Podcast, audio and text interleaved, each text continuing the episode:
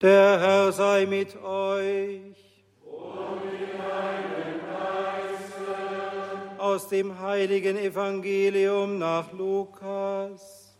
Sei dir. Als Jesus an einem Sabbat in das Haus eines führenden Pharisäers zum Essen kam, beobachtete man ihn genau. Als er bemerkte, wie sich die Gäste die Ehrenplätze aussuchten, nahm er das zum Anlass, ihnen eine Lehre zu erteilen. Er sagte zu ihnen, wenn du zu einer Hochzeit eingeladen bist, such dir nicht den Ehrenplatz aus, denn es könnte ein anderer eingeladen sein, der vornehmer ist als du. Und dann würde der Gastgeber, der dich und ihn eingeladen hat, kommen und zu dir sagen, mach diesem hier Platz. Du aber wärst beschämt und müsstest den untersten Platz einnehmen. Wenn du also eingeladen bist, setz dich lieber, wenn du hinkommst, auf den untersten Platz. Dann wird der Gastgeber zu dir kommen und sagen, mein Freund, rück weiter hinauf. Das wird für dich eine Ehre sein vor allen anderen Gästen. Denn wer sich selbst erhöht, wird erniedrigt, und wer sich selbst erniedrigt, wird erhöht werden. Evangelium unseres Herrn Jesus Christus. Lob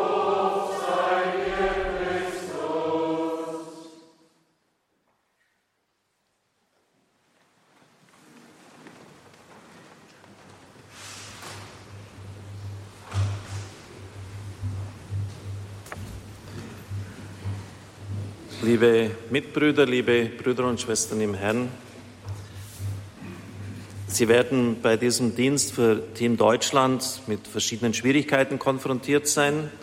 Es wird Widerstände geben, die zu überwinden sind, Mauern, die zu überspringen sind, wie wir es eben auch im Psalm gehört haben. Mit dir erstürme ich Welle, mit meinem Gott überspringe ich Mauern. Und ich möchte Ihnen drei Möglichkeiten vorstellen, wie Sie mit diesen Mauern umgehen können, wie Sie sie überwinden können. Wie gesagt, es wird kein Spaziergang sein und wir müssen uns einfach auch darauf einstellen, was uns begegnet. Die Idee zu dieser Predigt kam mir, als ich bei einer Tankstelle beim Zahlen anstand. Das war eine ziemliche Schlange. Und dann habe ich etwas lustlos ähm, einfach so ein Heft da gegriffen. Ich bin historisch auch interessiert. Geo-Epoche Alexander der Große und habe darin geradezu unglaubliche Sätze gelesen, die ich Ihnen zur Kenntnis bringen möchte. Es geht um die Eroberung einer Stadt und Sie müssen wissen, dass Alexander zu diesem Zeitpunkt schon als König von Asien proklamiert worden war. Als größter Feldherr aller Zeiten ist er in die Geschichte eingegangen. Niemand hat zu Lebzeiten ein so riesiges Reich erobert wie er. Beim Imperium Romanum hat das Jahrhunderte gedauert. Er hat das Staatengefüge in Vorderasien, vor allem das persische Großreich, im Handstreich möchte man fast sagen, zerschlagen und wollte bis ans Ende der Welt kommen. Er hat gehört, dass es Berge gibt, die so hoch sind, dass kein Adler sie mehr überfliegen kann und ist dann mit fast 100.000 Soldaten in das Indus-Delta hinuntergegangen, hat dort ganz buchstäblich wörtlich mit Elefanten gekämpft, mit dem Maharaja, ihn militärisch besiegt und dann waren sie auf dem Rückzug, nachdem er auch sich dieses Gebiet, das ganze Indus-Delta, sich tributpflichtig gemacht hat, und sie haben dort eine Festung der sogenannten Maller, dieses Volksstammes, äh, im Rücken, und er beschließt, diese Stadt äh, zu nehmen, zu erobern. Die Erstürmung kann Alexander an diesem Tag nicht schnell genug gehen. Das habe ich einfach so aufgeschlagen und gelesen. Als erster lehnt er eine der Leitern, die den Soldaten, die Soldaten herbeitragen, gegen die Lehmmauern und steigt herauf. Nur zwei seiner Offiziere und seinem Soldaten gelingt es, ihm zu folgen, ehe die Leitern unter dem Gewicht der nachströmenden Krieger zusammenbrechen. Fast schutzlos steht Alexander auf der Mauer, alle Speerwerfer und Bogenschützen auf den Türmen der Festung zielen auf den König.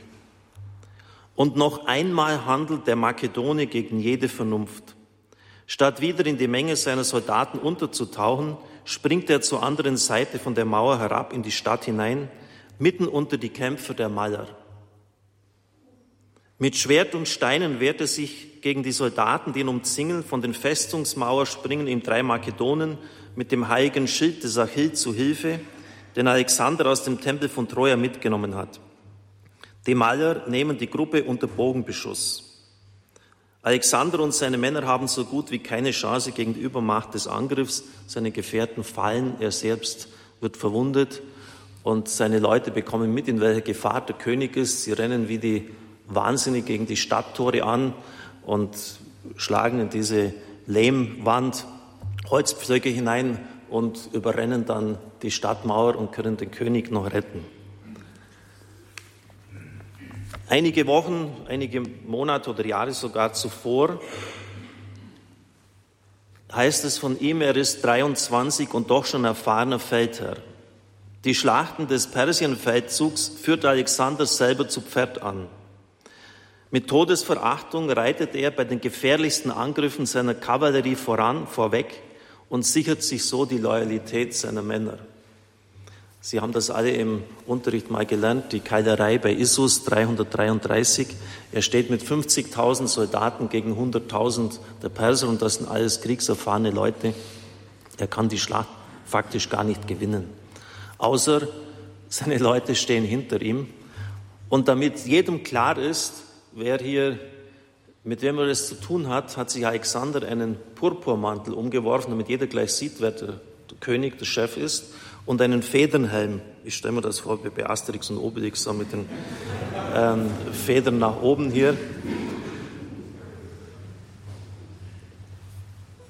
Kurz bevor die beiden Truppenteile dann, das ist alles hier in dem Buch nachzulesen, aufeinanderstoßen, ist eine Senke zu durchqueren, sodass der persische Großkönig, der ebenfalls auf der anderen Seite steht, nicht sehen kann, wie sich die Makedonier aufstellen. Alexander sieht eine Schwachstelle. Im letzten Augenblick lässt er vom rechten Heerflügel auf den linken eine große Kavallerie, also schwere Reiter, äh, umsiedeln. Er, er beordert sie her und stößt durch diese Schwachstelle direkt zum Großkönig durch. Der flieht und das Heer der Perser obwohl eigentlich überlegen, löst sich in Panik auf. Liebe Brüder und Schwestern im Herrn, warum sage ich Ihnen das? Ich bin jetzt kein Bewunderer von diesen militärischen Aktionen, zumal ich weiß, dass Alexander der Große mit Gegnern, die sich nicht ergeben haben, hat es ja auch etliche Städte gegeben, nicht zimperlich umgegangen ist. Sie wurden in die Sklaverei verkauft oder gekreuzigt. Der Mann ist sicher in dieser Hinsicht kein Vorbild. Auch hat er eigentlich nur erobern können, aber die Gebiete nicht vernünftig verwalten oder führen können. Aber Jesus im Gleichnis lobt ja auch den ungerechten Verwalter. Er lobt nicht die Ungerechtigkeit, sondern die Klugheit dieses Mannes. Und mir geht es konkret um den Mut dieses Mannes von Alexander. Denn wir werden Mut brauchen.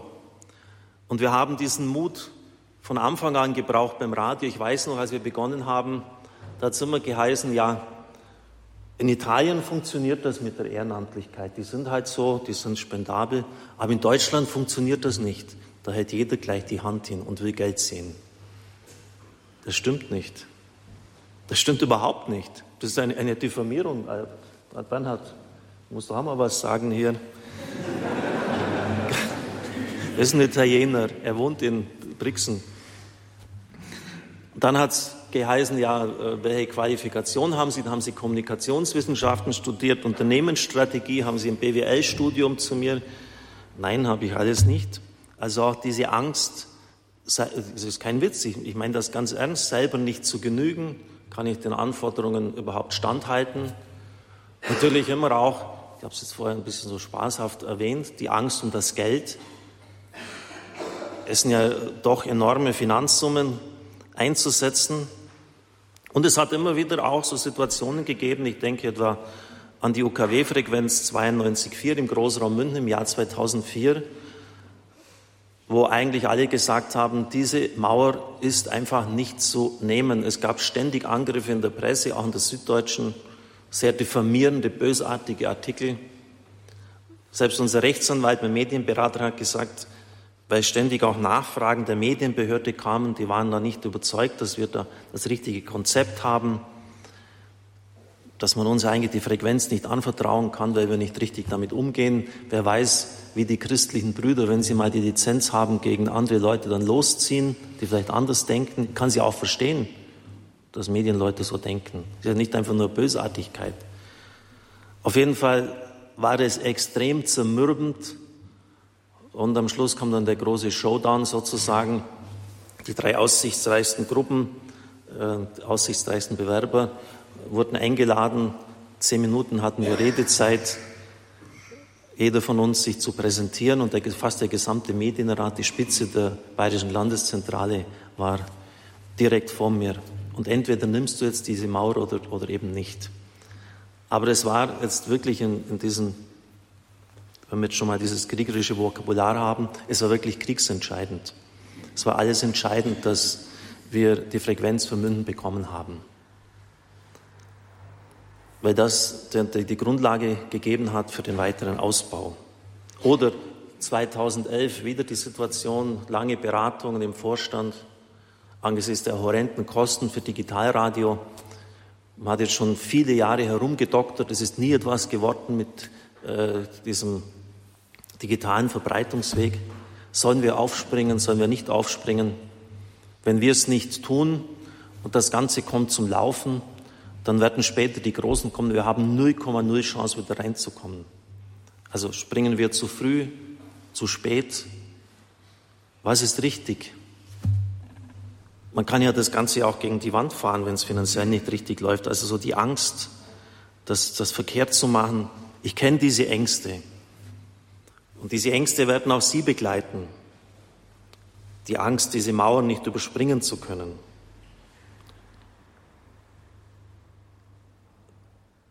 auch immer wieder Mauern. Wir werden es heute hören. Ähm, jetzt vor zwei Jahren ungefähr. Es gab einfach überhaupt gar keine Möglichkeit, in die Gefängnisse in Deutschland reinzukommen. Das hat mich wirklich beschäftigt, weil der Papst immer wieder gesagt hat, geht an die Peripherie, geht an den Rand hin, geht dorthin, wo ihr sozusagen auch gar nichts verdienen könnt, wo es einfach, wo man wirklich zeigen kann, es geht uns nur um die Menschen.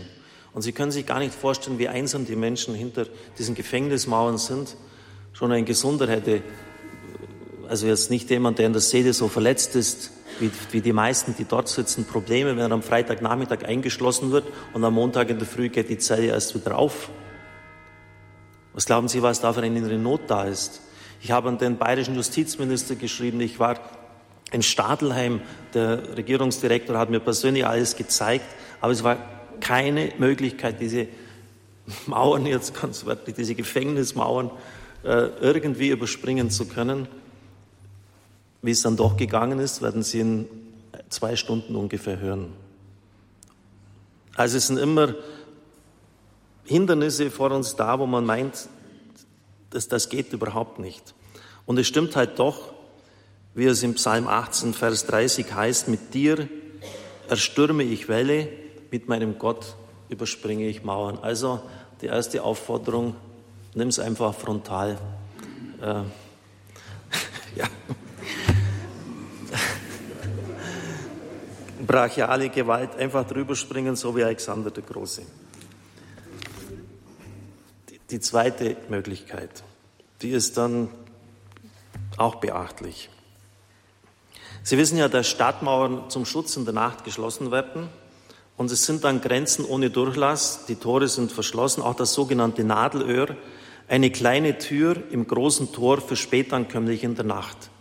Die, die folgenden Gedanken habe ich jetzt von Heinz Lampert, Entschuldigung, Willi Lampert entnommen, der im Priesterseminar in Rom vor langer Zeit an der Gregorianer Spiritual war.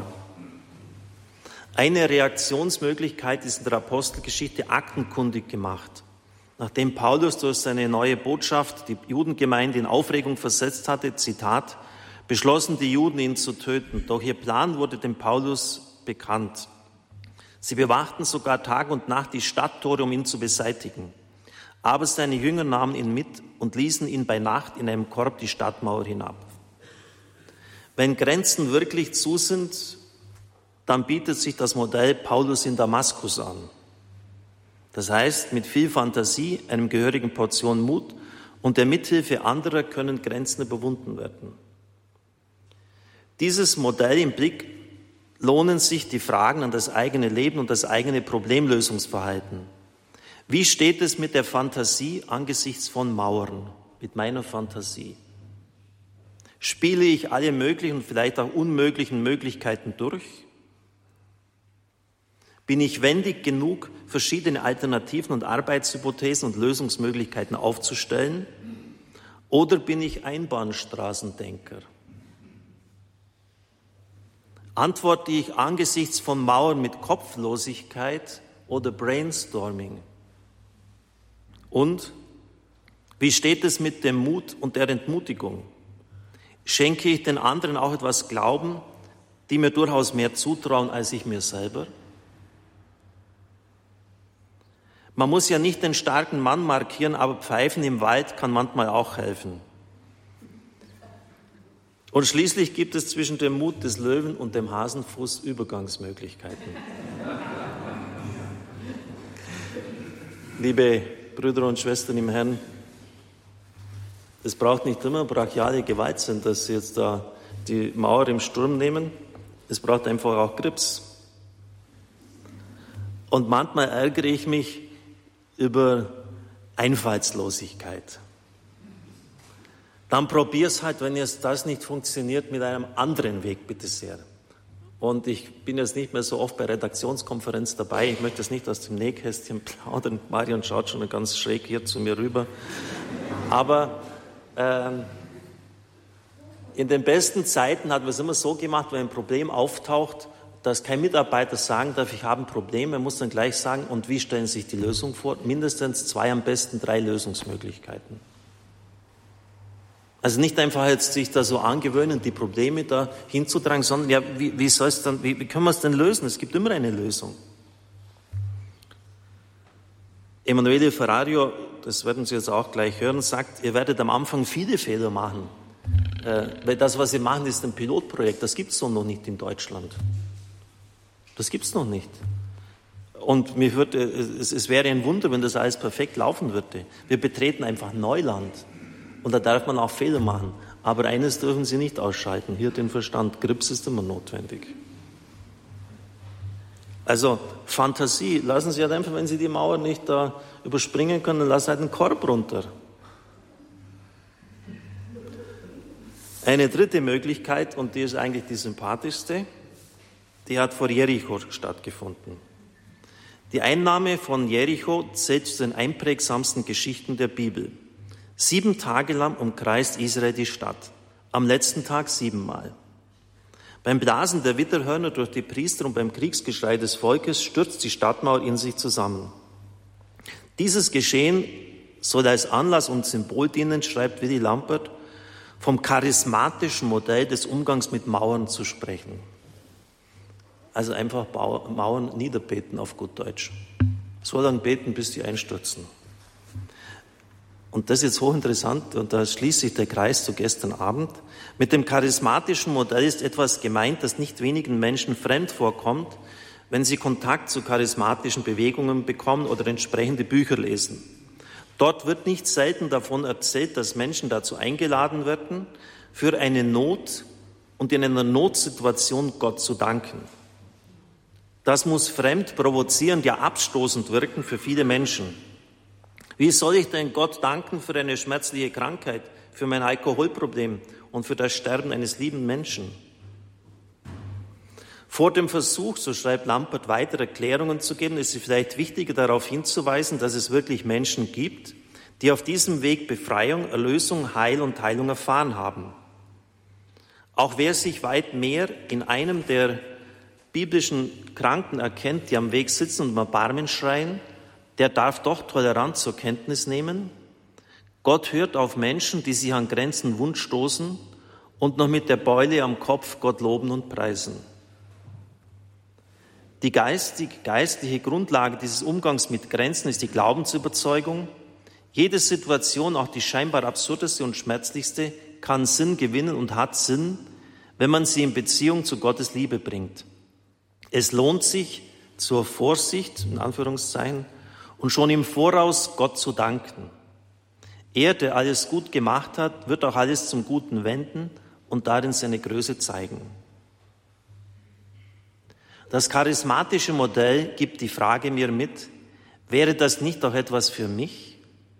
Nach dem ersten spontanen Aufschrei, weil eben Dinge einem wehtun, ein Loblied des glaubenden, hoffenden Herzen anzustimmen zu versuchen, wenn auch vielleicht mit zitternder Stimme. Paulus, der große Charismatiker des Neuen Testamentes, lädt dazu ein mit den Worten, bringt eure Bitten mit Dank vor Gott. Dies ist dem Geist Jesu gesprochen, der sagt, alles, worum ihr betet und bittet, glaubt nur, dass ihr es schon erhalten habt, dann wird es euch zuteil. Liebe Brüder und Schwestern im Herrn, liebe Zuhörer von Radio Horeb, mit einer Prozession haben sie die Stadt genommen. Das Land als eine kultisch vermittelte Gabe durch ein Kultgeschehen, durch ein Gebet sind die Mauern eingestürzt. Und wahrscheinlich werden sie alle drei Elemente brauchen. Nicht nur wahrscheinlich, sondern ganz sicher. Das Gebet, da stürzen Mauern ein wie in Jericho. Sie brauchen Mut, um diese Mauern auch zu nehmen, im Sturm zu nehmen, wenn es notwendig ist. Und sie brauchen Grips, sie brauchen Fantasie. Und all das zusammen, das gibt dann die Mischung, mit der sie Erfolg haben. Wie sagt Pater Hans Buob, im Reich Gottes gibt es keine Niederlagen, sondern nur aufgeschobene Erfolge. Und vielleicht sollten wir das noch zum Schluss äh, nicht vergessen, mit wem wir es im letzten zu tun haben. Ich habe gesagt, wir lassen uns auf den Herrn hin versammeln. Da heißt es ja zweimal bei Johannes, dass Jesus durch verschlossene Mauern und Türen kam. Also der spielt sowieso in einer eigenen Liga. Der geht einfach durch die Mauern hindurch. Aber mit dem haben wir es zu tun. Und, und wenn wir in der Gnade Gottes, in der Freundschaft mit ihm leben, dann hat, schenkt er uns seine Handlungsmöglichkeiten, die natürlich jenseits der unseren sind. Aber mit ihm zusammen wird alles gelingen. Amen.